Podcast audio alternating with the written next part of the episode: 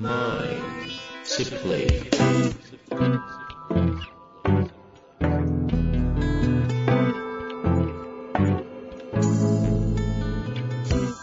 んにちは、遠藤和樹です。秋山条件時の経営者のマインドサプリ。秋山先生、よろしくお願いいたします。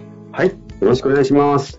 さあ、ということで今週もやりたいと思いますが、今週の秋山のワントピック。何ですか、ワンと。もうハードル上げてばっかりいて。ハードルだし、振り下手だしです。最悪のやつです。すいません。えっとですね、ほら、ちょっと前に、ヨタ話あるって言って、喋んなかったことがあるじゃないですか。ああ、ちょっとやめとくとか言って、ちょっとじらしたやつですね。そうもだから自分の中で来てますよ。いやいや、自分の中でハードル上がって、もう喋れないみたいになっちゃって。あそういうこと？はい。でまあそれ言えば言うほど、今自分でまたハードル上げてるの気づいてます？気づいて大なかった。丈夫ですか？大丈夫ですか？じゃあちょっとだけ話させてください。勇気ありますね。はい。頑張ります。まあ、というかですね、あの、映画の紹介ですね、簡単に。最近見たんですね？うんこの忙しい中。なんだろう。そうですね。忙しい中でも秋山家の映画の日というのがありまして、はいはいは1い。ヶ月に一度、えー持ち回り制で自分が見たい映画をかけて、それを残りの家族と一緒に見ると。うん。そして最後に一人ずつ感想を言う、とてもめんどくさい回があるんです。はい、めんどくさいっていうのは自覚してるんですか？そうそうそう、私がやるぞって言ったからね。えーそのうちちょっとやりたいですね。ポッドキャスト内でも。秋山条件時とあの映画鑑賞会。著作権的にいろいろ問題がありそうですね。ででみんなの感想を聞くんですね。はい。で、その中で前回私の番だったので、うん前々から見たいなと思ってた映画の1917っていう映画を見たら、はいはい良かはい。ったので、まあ、もし、あの、皆さん何か映画を探した場合は、これおすすめですよっていう話をしたかった時なんです。なんかマインドサプリ的おすすめ論評あるんですか？うんうん。ネタバレ禁止でお願いします。あ、あの、まず、マインドサプリ以外に一つだけ言うと、このワンカットで撮っている風な映画なので、まあ、その、えー出てくる人たちの、まあ主人公と同じ目線で物語を追えるので、その人の感情とかが感情移入しやすい。これをマインドっぽく言うと、まあ、セカンドと私よく言いますよね。相手の体の内側に入って状態を見るということが、相手のステートを感じ取るということなんですよと。うんうんうん。だ俯瞰して物事を見るのではなくて、相手の中に入ってみるという感覚がちょっと味わえるかなと思う。なるほど。でもう一つは、ネタな、あーネタバレシャドウで中身は言いませんが、コミットするってどういうことなのかなという、その、情熱とコミットの関係性みたいなものを、うんうん。その視点で見ていただくと、ちょっと面白いと思います。おーうん。まあ、というわけでね、コミットとは、みたいな観点と、セカンドに入るっていう観点で見ると、いや、いいじゃないですか。めっちゃマインドサプリっぽいですね。ぜひちょっとご感想いただけたら嬉しく思います。なんか、なんか、誇らしく、誇らしくなった。なんか、いいよと言ったな。込めてないですね。あ、そっか。ということで、難しいな1917。確かネットフリックスでね、見れるはずですので、えーチェックしてみてください。さてさて、今日の質問です。税理士の先生からご質問いただいてますので、早速ご紹介いたします。えーっと、税理士をしています。月次の相談時に専門外、税務以外の領域に関する相談を受けたときに困ってしまうことが多々あります。えー専門領域外についての相談を受けたとき、どのようにアプローチすればよいとお考えでしょうか？うん。ということですが、これ、修行あるあるですけど、なんか、マインドサプリ的に回答したい気もしますけど、どうなんですかね？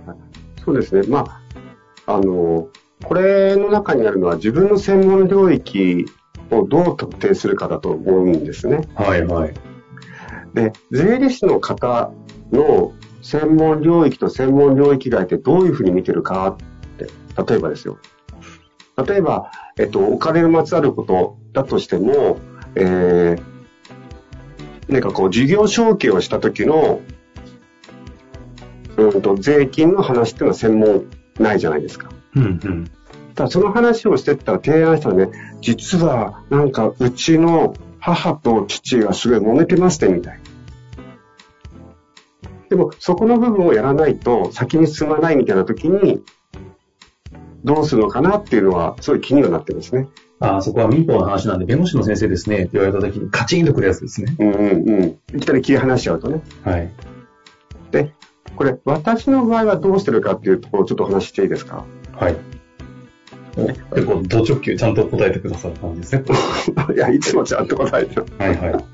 えーっと、まあ私の場合はマインドなので、あの、入ろうと思ったら入れるし、やろうと思ったらできちゃうんですね。ほで例えば、組織マネジメントみたいなところで、えクライアントさんと話をしてるときに、私ができるのは、組織マネジメントにおける人間と人間のマインドっていうアプローチっていうのは、どんどんできるわけです。はいはいはい。人間関係はとか。でも、じゃあ、その中でどんな組織を作ったらいいですかね？みたいな、ピール組織がいいですか？なんとか組織がいいですかっていうと、まあ、私もちょっとはかじってはいるけども、その組織の具体的な作り方については、まあ、私の場合だったら井上先生っていう方がいるので、うんうん。井上先生に相談するといいですよみたいなことを言う。うんうん。実際にされてますよね。そうなんです。はい同時に、その中で起こる、その人あ社長がナンバー2とか部下に対してどのようなメンタル、マインドで関わっていくと重要かということはここでしっかりやりましょうみたいな話をしてるんですね。でつまり、その資料としてやっていく場合、クライアントさんの中で起きてくるであろう問題について、自分が本当に心から信頼できる専門家の人というのを、まあ、作っといた方がいいっていうのはすごい重要ですし、私は気にかけてます、それは。うん。うん。あとあれですよね、秋山先生の場合、その問題出て自分の専門外、でも今現状仲間いない問題が出ちゃった。うんうんって場合って、まあちょっとどこまでやるかっていうのはね、状況はあるかもしれませんけど、結構探し、探すみたいなことも、あと声かけたりしたりされますよね。うんうん。そうですね。と、時にっていう意味ですけどね。はい常にしてるかどうか知りませんけど。そうです。で、その探すという時に重要なのが、ネットから探さないということです。私の場合は。あやっぱり自分が信頼してる人を通して、その探していくってことあります、必ず。あ、なるほど。やっぱり、その紹介するってすごいこう難しいし大切じゃないですか。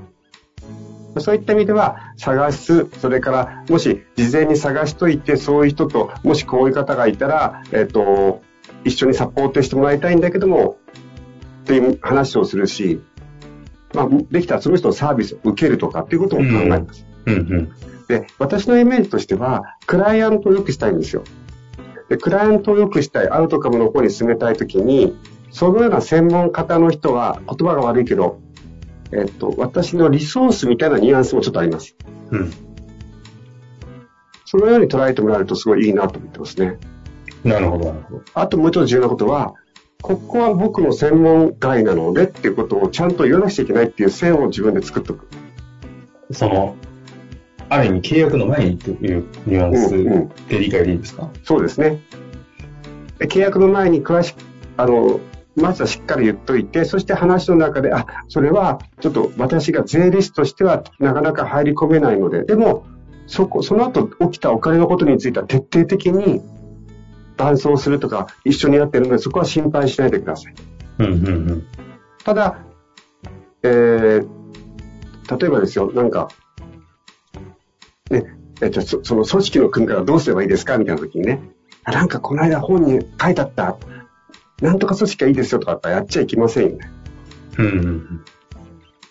で組織を作っていく中で、またお金とか、あの、どのように、えっ、と、経費を使うのかとか、そういうことについてはしっかり私サポートするので、そこは考えていきましょう。ただ、組織の作り方については、専門家の方にお願いするかみたいな。あの、あとちょっとせっかくマインドサプリっていう観点なので質問なんですけど、うんうその自分の専門外のところを聞かれたときに、この方は質問されるってことは何かしらの不安なのか、うんプレッシャーなのか、何がマインドに起きてるじゃないですか、きっと。そこは、まあ、なんかどういうふうに、どういうことが起きうるし、だからこそどう対応していくのかみたいなところっていかがなんですかね？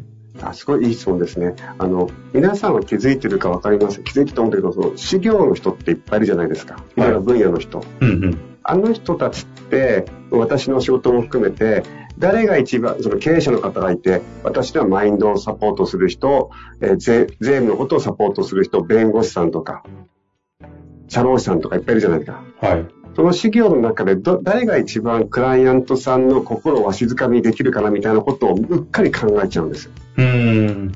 えっ、と、その社長の周りにいいいる中で、私のはどのポジションでどそうそうそううそう。捕まえられるかみたいな思考になっちゃうってことですか？うん。ああ。だから人によっては私が一番近くに何かあったら一番最初に相談できる人になりたいみたいなね。なるほど。で、その気持ちは OK ですが、それが何のためですかという。例えば、契約を切られたくないとかね。それが行き過ぎちゃうと、いや、僕わかりますみたいになっちゃったり。ああ、逆にね、そこが理由に。逆に、あの、怖がりすぎちゃって、あ、僕、僕、それの専門外なんで、あ、わかりません、わかりませんって言うと、あなたは私のことを助けようとしてくれるの？私のお金だけ見てるの？っていうふうに思われちゃうので。なるほど。まさに聞きたかったあたりのマインドの話ですね、ここは。うんこれ決して市場の話だけじゃないですよね。そその通りだと思います。例えば、会社の中で幹部の方4人いてね、いろいろとこう、えっ、と、広報の人とか人事の人とか営業の人っているじゃないですか。うんうんうん。その人たちの中でも誰が一番社長に敬愛されたいかみたいなところで、えーこう、なんていうの？競争しちゃったり、逆に、あ、あの、僕営業のこと知りませんので、みたいに、めちゃめちゃこう、えー多責にしちゃったりすることがはいできちゃうので、はいはいはいはい、確かに。やっぱりそれは会社の中で言うと、会社のゴール、組織のゴールとか目的に対して、今自分がどういう立場でどう振る舞うべきなのか。うん。ということは常に自分に問いかけなくちゃいけないんですね。なるほどですね。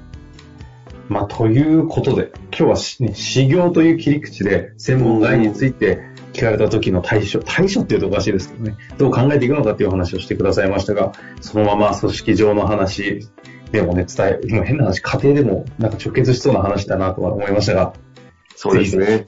はい。うまく活かしていただいて、また何かこれに合わせて質問ありましたら、お寄せいただけたら嬉しく思います。ということで、終わりたいと思います。ありがとうございました。はい。ありがとうございました。本日の番組はいかがでしたか？番組では秋山城賢治への質問を受け付けております。ウェブ検索で秋山城と入力し、検索結果に出てくるオフィシャルウェブサイトにアクセス。